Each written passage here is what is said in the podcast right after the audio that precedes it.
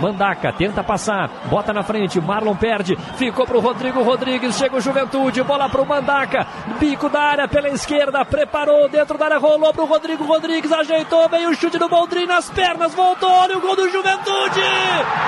Gol!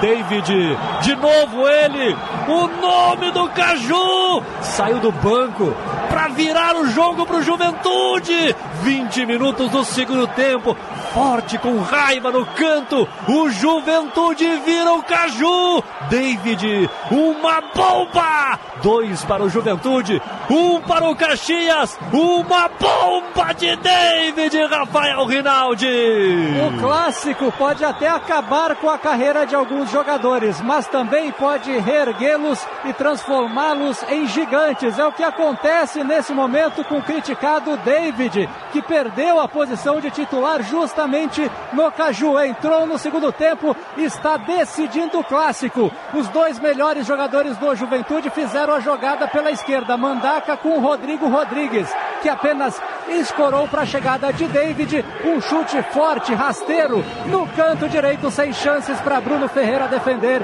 Vira, virou Juventude no clássico 2 a 1 aqui no Jacone com a marca de David Maurício.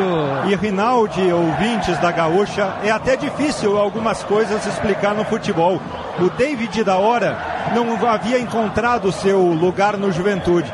Foi titular em boa parte do gauchão e não marcou nenhum gol. No Caju, chegou a hora do David mostrar por que foi contratado e tem sido fundamental para essa recuperação do Juventude dentro do clássico e quem sabe também na temporada, Ruda. 13 terceiro gol do Juventude neste Campeonato Gaúcho, segundo gol do atacante David. O Juventude volta à quinta posição com 13 pontos. Está igual à situação do Caxias, o quarto colocado que está à frente no saldo de gols.